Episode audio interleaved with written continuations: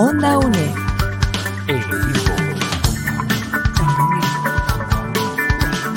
Imagen y sonido.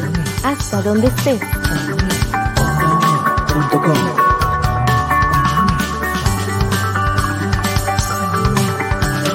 Un espacio de la Escuela de Ciencias Sociales y Humanidades de la UNED.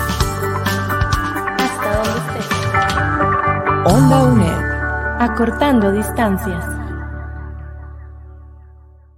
¿Qué tal, seguidores de Onda UNED? Sean bienvenidos a un nuevo espacio del curso Educación para la Paz. Un espacio que eh, definitivamente es un espacio para construir paz, para construir mecanismos, conocimiento, formas, espacios de armonía en que podamos tener los pueblos, las personas en los distintos espacios y ni qué decir si se trata de poder construir la paz mediante la educación, como es el marco eh, más amplio de nuestra institución, la Universidad Estatal a Distancia, una entidad benemérita de la patria. Y lo hacemos con don Leonardo Picado, él es tutor del curso Educación para la Paz de la Cátedra de Ambiente, Política y Sociedad. ¿Qué tal, tutor? ¿Cómo se encuentra? Bienvenido a Onda UNED. Hola Danilo, ¿qué tal? Para mí es un gusto estar contigo nuevamente y con la gente que nos escucha por los diferentes medios a los cuales, por los cuales llega esta transmisión. Así es, eh, tutor, muchas gracias. ¿Y qué papel? Eh, hemos iniciado esta introducción, pero sería bueno como hacerle un, un, eh, marco teórico a la educación eh, como, un, como una herramienta para construir la anhelada paz que hoy cada vez vemos peligrosamente que se nos arriesga con distintos conflictos que hay en el mundo. Pero a través de la educación, ¿cómo podemos ir caminando hacia la paz? Bueno, realmente la educación tiene un papel predominante en la construcción de, la paz, es un papel fundamental, un papel intrínseco a las concepciones de, de paz que cualquiera maneje. Eh, la educación para la paz ciertamente es una idea que nace con el propósito de fomentar los derechos humanos, ¿sí? Y cuando hablamos de derechos humanos, estamos hablando no solamente de aquellos derechos de primera generación, de segunda generación, de tercera generación, sino también todos aquellos derechos que aún hoy se están discutiendo y que todavía no forman parte de ese común de derechos humanos que eh, a la humanidad añora, ¿no? Y en ese sentido, la educación allí juega un papel fundamental en la consolidación de los derechos humanos ya establecidos históricamente, pero también en aquellos derechos humanos que todavía debemos de discutir, de aquellos derechos humanos que todavía la gran parte de la humanidad no, no adquiere, por los cuales todavía lucha. Y en ese sentido, eh, la paz es un derecho humano esencial y educar en la paz para promover los derechos humanos aún no es más. Hay que educar para una nueva ética, hay que eh, educar para fomentar y promover la no violencia, hay que educar y promover eh, la resolución alternativa de conflictos, hay que educar y, promover una manera nueva de ver las cosas en donde la educación, específicamente la educación de la paz, juega un papel fundamental. Ahora, tutor Picado, ¿qué tanto, uh, siendo tan importante la educación en un país como el nuestro, eh, todo gira alrededor de la educación, el transporte, por ejemplo, cuando hay clase, no hay clase, cuando se presentó la pandemia, todo lo que fue el transporte eh, de estudiantes fue vital, eh, toda la organización, inclusive familiar del hogar, se cambia cuando los niños deben ir o no ir. Eh, inclusive, ¿por qué no decirlo? Hasta, hasta los señores diputados, el primer poder de la República organiza sus vacaciones alrededor de cuando sus niños y familiares están en, en vacaciones o no. Entonces, eh, podríamos decir que es, que es realmente eh, de mucho peso lo que ocurre en los centros educativos como ese gran factor generador de paz en el resto de la sociedad. Sí, efectivamente. incluso hay un autor, ah, por acá tengo la cita, si me permites leerla. Smith Page, en una investigación de 2008, se dejaba decir que eh, la educación para la paz es ese proceso de adquisición de los valores y conocimientos, pero también de una serie de actitudes, habilidades y comportamientos necesarios para conseguir eh, la paz, como vivir en armonía con uno mismo, con los demás y el medio ambiente. Y esto es fundamental. Esto es esto que nos dice estos autores para una investigación de 2008 tiene eh, fundamental importancia para el devenir educativo del país, y no solamente para el devenir educativo del país, sino también para lo que nos espera en un futuro. Cuando nosotros vemos al sistema educativo como aquel sistema garante de la consecución de la paz mediante la formación que reciben nuestras personas estudiantes, vemos el espacio de interés crítico que implica eh, las escuelas en, nuestro país.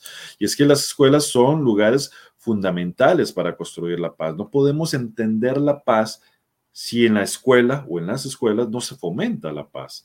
Eh, la educación para la paz tiene un papel fundamental dentro de la currícula de nuestras eh, escuelas y colegios, incluso dentro de nuestras universidades, en donde hay una creo yo, una necesidad crítica de eh, fomentar y conocer lo que la paz implica realmente. Y no solamente lo que implica, sino cómo conseguirla, cómo llegar a, lograrla, cómo llegar a entenderla y hacerla parte de nuestro día a día, que es una de las cosas más importantes. Nosotros podemos hablar de paz todo el día y podemos estar debatiendo qué es la paz y cómo conseguirla, pero si no se forma o si no se forma a los estudiantes, a las personas estudiantes dentro de esta concepción desde una manera transversalizada que permita verla dentro de las realidades eh, cotidianas de cada uno de ellos, de ellas, pues no lo vamos a lograr. Y en ese sentido, educar para la paz eh, implica interactuar y moldear las estructuras sociales de, las personas, de la sociedad en general. Vamos a entender la paz, vamos a promover la paz cuando la estructura social se modifique para que esto sea una realidad. Y la pregunta entonces es cómo modificamos estas estructuras sociales para precisamente fomentar la paz y lograr la paz desde nuestros centros educativos justamente, tutor, en particular, ¿qué amenazas tiene eh, particularmente la paz en los centros educativos? O sea, sabemos que fuera de, fuera de ellos, pues están, pues, eh, robos, hurtos, la situación delictiva, em, los conflictos entre países y demás, pero mm, se me ocurre, por ejemplo, dentro de los centros educativos, el, el que se ha denominado el bullying o todas estas eh, luchas que se presentan en las escuelas, pero ¿qué otras amenazas particulares tiene la paz dentro de los centros educativos, escuelas y colegios? La paz es un deber ser. La paz, los espacios educativos deben ser espacios pacíficos en donde se promueva y se fomente la paz. No podemos hablar de paz si los espacios en donde estamos promoviendo y discutiendo la paz no lo son.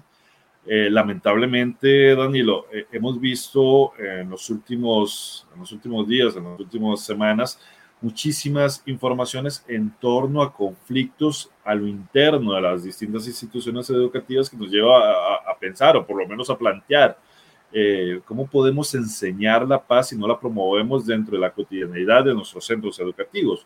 ¿Cómo podemos promover la paz si la cotidianeidad de nuestros estudiantes es distinta? ¿Cómo podemos pensar y hablar de paz cuando a nuestras personas estudiantes les falta el desayuno. Y no es pecata minuta, realmente es fundamental para lograr entender la paz, el bienestar de las personas. Y en ese sentido, si no logramos el bienestar de nuestras personas estudiantes, por más que teoricemos, hablemos, practiquemos, eso va a quedar reducido al espacio educativo, pero la praxis de la paz que es al final de cuentas lo que se quiere lograr mediante el sistema educativo en la vida cotidiana de cada uno de nuestros discentes y docentes, pues no se va a lograr. Entonces, tenemos todavía un espacio muy importante que trabajar en el sistema educativo nacional en miras de hacerlo más, eh, si me lo permites, eh, una expresión quizás no, no tan feliz, amigable con los estudiantes, en el tanto quizás no lo sea como debería de ser cuando pensamos en un currículum eh, eh, tan amplio, en donde debemos de abordar muchísimas temáticas y obviamos a la persona para la cual va dirigido ese currículum, la realidad y el contexto de esa persona, pues estamos realmente eh, no construyendo en paz, porque estamos olvidando a la persona medular de ese proceso de paz que es la persona estudiante. Entonces, podemos estar dándole muchísimo materia, muchísimas, este, conocimiento, entre comillas, pero realmente no va a incidir en la cotidianidad de esas personas y no va a lograr promover lo que transversalmente el currículum espera, que es la ah, promoción de la paz. En Onda UNED estamos conversando con don Leonardo Picado, él es el tutor del curso de Educación para la Paz de la Cátedra de Ambiente, Política y Sociedad. Tutor Picado, eh, no son pocos los eh, maestros, los eh, profesores que señalan que mm, para mm, modelar comportamientos, lamentablemente los, los niños y los estudiantes no solo tienen las 8 o 10 horas que se dan en las en las clases o que se dan dentro de las aulas y demás, sino eh, grandes competidores como la televisión, como las redes sociales, como otras formas de, para modelar comportamientos. Eh, ¿Qué tanto puede hacer las escuelas hoy, donde cuesta captar también la atención de los, de los menores y estudiantes, frente a esas otras formas fuera del aula que eh, también eh, le brindan formas de comportamiento y en muchos de los casos formas violentas o formas eh, poco civilizadas de resolver los conflictos. Tamaña tarea, digo, tienen los centros educativos para, para competir contra esas otras fórmulas fuera de las aulas. Efectivamente, lamentablemente los espacios educativos se han quedado muchas veces en el tiempo. Hay un anquilosamiento de los espacios educativos en donde esas concepciones decimonónicas de la educación tradicional han quedado permeadas, y no solamente en los espacios educativos eh, del sistema educativo por sí mismo, sino también en los espacios formativos de las personas encargadas de mediar los contenidos. ¿Y qué quiero decir yo con, esto? Pues es una discusión bastante eh, interesante. Eh, bien lo indicas, la sociedad evoluciona grandemente y los espacios de aprendizaje y de educación de hoy en día, siglo XXI, son muy distintos a los espacios educativos del siglo pasado, finales del siglo pasado. Perdón, tutor, redes sociales. No tengo claro si evoluciona o involuciona, ¿verdad? Eh, pues es una, quizás una evolución distinta hacia donde no queremos llegar. No deja de ser evolución, simplemente lo hace hacia otros estadios que no son los deseados. Entonces, digamos, eh, eh, es, un poco lamentable. Nosotros quisiéramos espacios educativos que evolucionaran hacia eh, esa cultura de paz que se promueve mediante la construcción de la educación para la paz. Sin embargo, vemos que está evolucionando hacia otros estadios eh, distintos y, no quizás lo que eh, nosotros esperábamos. Y es que es un poco lo, lo, que te decía y que quizás responda a la pregunta anteriormente planteada. Cuando vemos la realidad de nuestras personas estudiantes está transversalizada por redes sociales, está transversalizada por el Internet, está transversalizada por eh, apps, está transversalizada por muchísimas cosas distintas la educación todavía no lo ha hecho y no ha, no ha utilizado todos estos espacios en donde nuestra juventud se desenvuelve para que se conviertan en espacios educativos pertinentes a las necesidades de nuestros estudiantes. Entonces, nuestras personas estudiantes piden y necesitan una educación del siglo XXI, pero les estamos dando una educación todavía del siglo XX, en donde la presencia del docente es fundamental, cuando el docente ya debería ser un mediador y no un transmisor de conocimientos. Esto desde la educación o desde la pedagogía crítica se ha tratado muchísimo. Giraud, McLaren, Freire, Flecha, Apple, Giraud, hay muchísimo construido ahí. Sin embargo, muchos años después, a pesar de que hay toda una playa de, de educadores que han, eh, y, eh, que han trabajado el tema, que se ha teorizado sobre el tema, vemos la realidad educativa que no responde necesariamente a estos cambios que ya se han visto como necesarios desde el siglo pasado, desde finales del siglo pasado. Entonces, es una realidad lamentable que tenemos en donde hay un desfase educativo bastante fuerte, bastante importante, en donde eh, lamentablemente no estamos cumpliendo a, a, las necesidades educativas que nos exige la población estudiantil, valga la redundancia. Estamos conversando en Onda UNED con el tutor Leonardo Picado en torno al tema de la educación de la paz y cómo podemos contribuir desde la educación, cómo podemos todos, formales o informales, de una forma de educación, como dice el tutor, es transversal dentro de la sociedad costarricense y todos debemos participar de ojalá conseguir una sociedad eh, que conviva más, con menos conflicto, y podernos entender de manera más civilizada. Vamos a hacer una pausa para seguir conversando en torno a este tema de la paz, sus distintas formas, cómo aportamos, cómo debemos aportar todos a la consolidación y a la construcción de la paz. Onda UNED, Danilo Chávez. Apoyando a mi gente, educando a Costa Rica, rescatando tradiciones, Radio Nacional.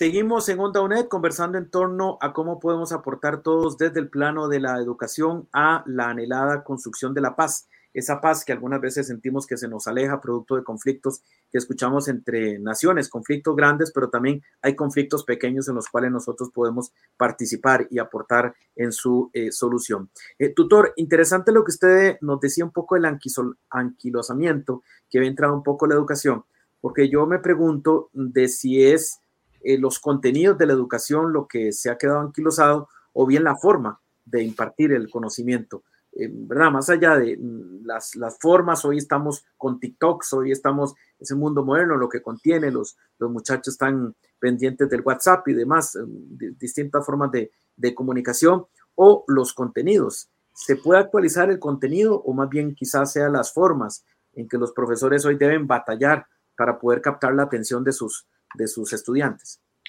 Creo yo, Dani, lo que das eh, con una pregunta fundamental que el sistema educativo nacional tiene que eh, responderse, pero que responderse todo el tiempo y todos los días y todo, todos los años, ¿no? Porque eh, tanto los contenidos como las formas tienen que ser siempre repensados, ¿sí? los podemos repensar hoy y podemos buscar las soluciones más novedosas para que el contenido se presente y se medie mediante una transposición didáctica adecuada a los estudiantes eh, correctamente, pero eso que responde al contexto Costa Rica 2022 no va a responder al contexto necesariamente de la Costa Rica 2030. Y en ese sentido hay una necesidad no solamente de flexibilizar, desde luego, desde mi opinión personal, el contenido, pero más allá del contenido, las formas también metodológicas de enseñar. Entonces, siempre es un deber ser del sistema educativo, estar repensando, replanteándose si lo que estoy haciendo está bien hecho, es lo correcto y es lo necesario, que es lo fundamental. En ese, en ese sentido, eh, es, un, es, trascendental estos planteamientos y estas preguntas. De manera personal, los contenidos tienen que ser revisados, ciertamente, eh, y tienen que ser actualizados prontamente. Y es algo que a nosotros, como país eh, todavía tenemos un deber ser ahí. Hay ciertos contenidos que han sido actualizados, pero el espacio temporal quizás es muy amplio a la hora de actualizarlos. Pero donde sí estamos totalmente de acuerdo que hay que estar actualizándose el día a día es precisamente en las formas. Y es aquí precisamente una de las discusiones que eh, nosotros tenemos en las universidades. Tenemos que enseñar o mediar eh, contenidos curriculares o la manera en que los docentes aprendan a asumir nuevos contenidos por sí mismos.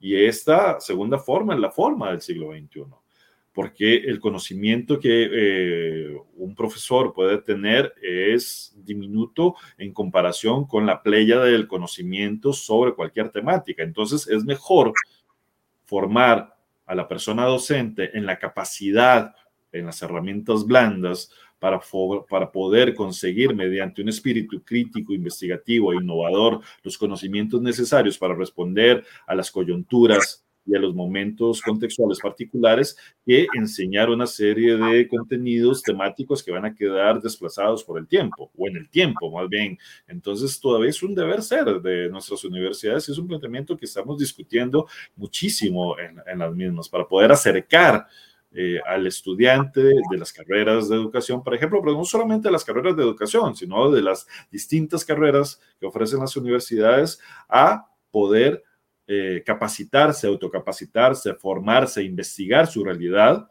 para poder eh, solventar las disyuntivas que se presenten en su cotidianeidad laboral. Ahora, precisamente, tutor, usted acaba de tener con una palabra con la cual iba yo con mi siguiente pregunta en un contexto país donde lamentablemente el, empleo retrocedió tanto, se fortaleció con la pandemia y también lo que llaman la otra pandemia, que es la pandemia este, mental, la pandemia emocional que también nos, nos perjudicó, da la impresión de que la tarea eh, de fomentar la, la paz dentro de los centros educativos se ha complicado en los últimos años, precisamente producto también de un contexto en el cual en el hogar posiblemente alguno de los, de los miembros ha perdido su empleo y anda buscando empleo incesantemente, buscando empleo, y también la pandemia emocional, que nos, producto de restricciones, todo esto que, ya progresivamente un poquito empezamos a, como sociedad a pasar. Pero bueno, se viene también el otro tema, la viruela de mono, que ya empieza también a preocupar qué tanto nos, si nos va a encerrar o no nos va a encerrar. Eh, mi pregunta en concreto, ¿qué tanto es eh, más complicado hoy fomentar la, paz en el marco de la educación cuando el contexto del hogar vive también en la familia costarricense, vive eh, dificultades mentales y económicas profundas? Si me lo permites, y, de manera, por supuesto, muy personal, para mí eh, la paz es, el logro del bienestar colectivo. Y en ese sentido, sentar las bases para que por medio de este bienestar colectivo evitemos la violencia en un futuro.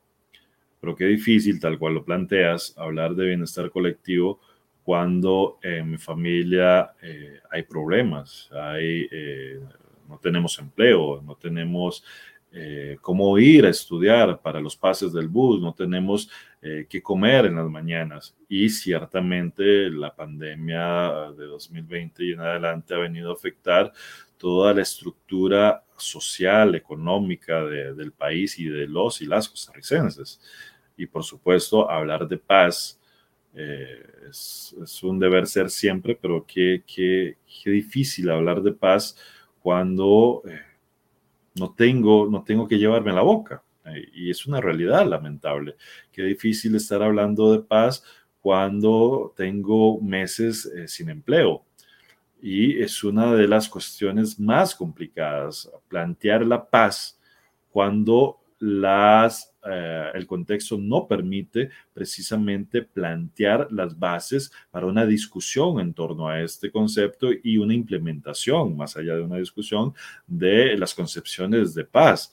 Entonces, es, es, difícil y en ese sentido eh, hay que seguirle ayudando a la gente a resolver no solamente sus diferencias pacíficamente, sino también las eventualidades que esta gente tiene pero es ayudarle, no resolvérselas. Y esto es también muy importante, es ayudar a que tenga el andamiaje eh, propio para poder resolver las particularidades que efectivamente la sociedad eh, lo tiene o la tiene inmersa. Y, en ese sentido debemos de trabajar en construir también alguna serie de habilidades blandas para que permita a la persona o a las personas, a los grupos familiares, a la sociedad en general, responder ante el conflicto, porque la pandemia lo es un conflicto bastante importante que vino a impactar a la sociedad costarricense, a responder de una mejor manera y de una manera proactiva o de una manera eh, no reactiva y eso es eh, fundamental. Y es, y es algo que esta pandemia nos está apenas enseñando a, responder y a resolver. Inclusive, tutor, hasta hace algunos años, em, cuando de pronto se buscaban líderes locales de ciertas zonas o de comunidades, se decía, váyale con el profesor, váyale con el maestro. Ese es el mejor termómetro de cómo están sus niños y porque en algunos casos, recordamos lamentablemente, y con las dificultades económicas que hoy viven muchas zonas del país, el, maestro terminaba hasta prestándole dinero al niño para que pudiera comerse algo, porque el maestro era el primer, el primer eh, eh, que tenía el contacto con, aquel niño al cual se le está pidiendo, pórtese bien, eh, tranquilícese, concéntrese en la educación, pero como usted lo dijo al principio de esta conversación, está, ese niño está casi que pensando más en ir a la escuela por el comedor que hay allí, que puede encontrar su única comida, que, eh, eh, que la educación misma que va a recibir.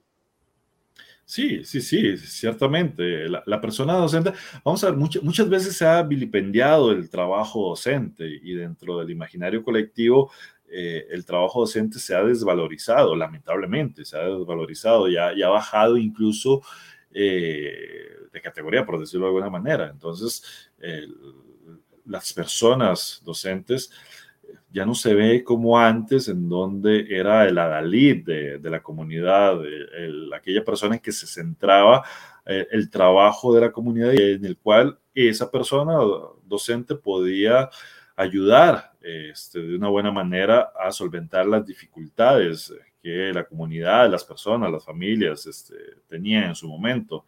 Y esto es algo que eh, hemos perdido como docentes, porque es una, es una batalla que día a día se lucha y cada día a día se gana. Yo estoy totalmente seguro que esa descripción que tú hiciste de una labor docente la hacen hoy en día cientos y cientos de, personas docentes en escuelas y en colegios. Y es que voy a, si me permite, si, si me permite citar a Gandhi, eh, la persona que no está en paz consigo misma será una persona en guerra con el mundo entero, decía Gandhi.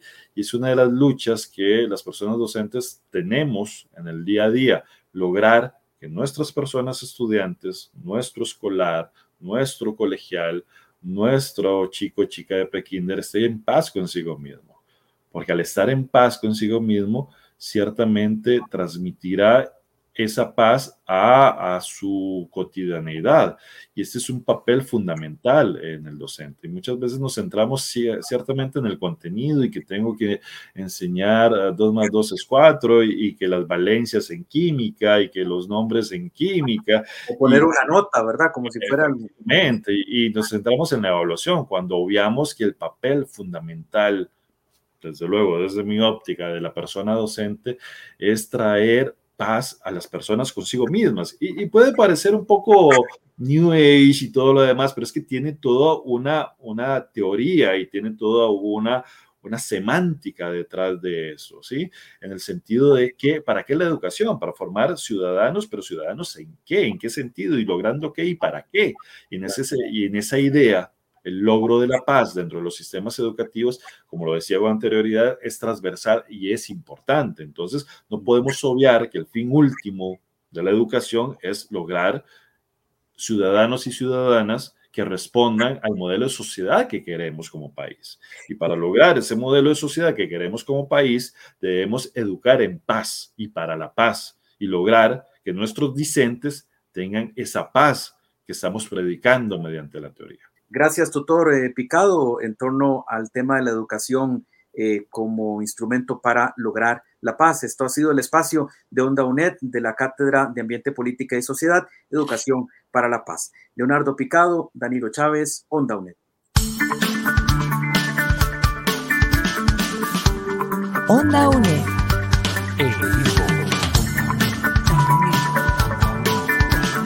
Imagen y sonido, hasta donde estés.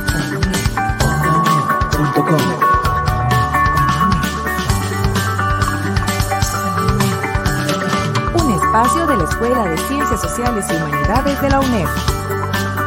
Hasta donde estés. Onda UNED. Acortando distancias.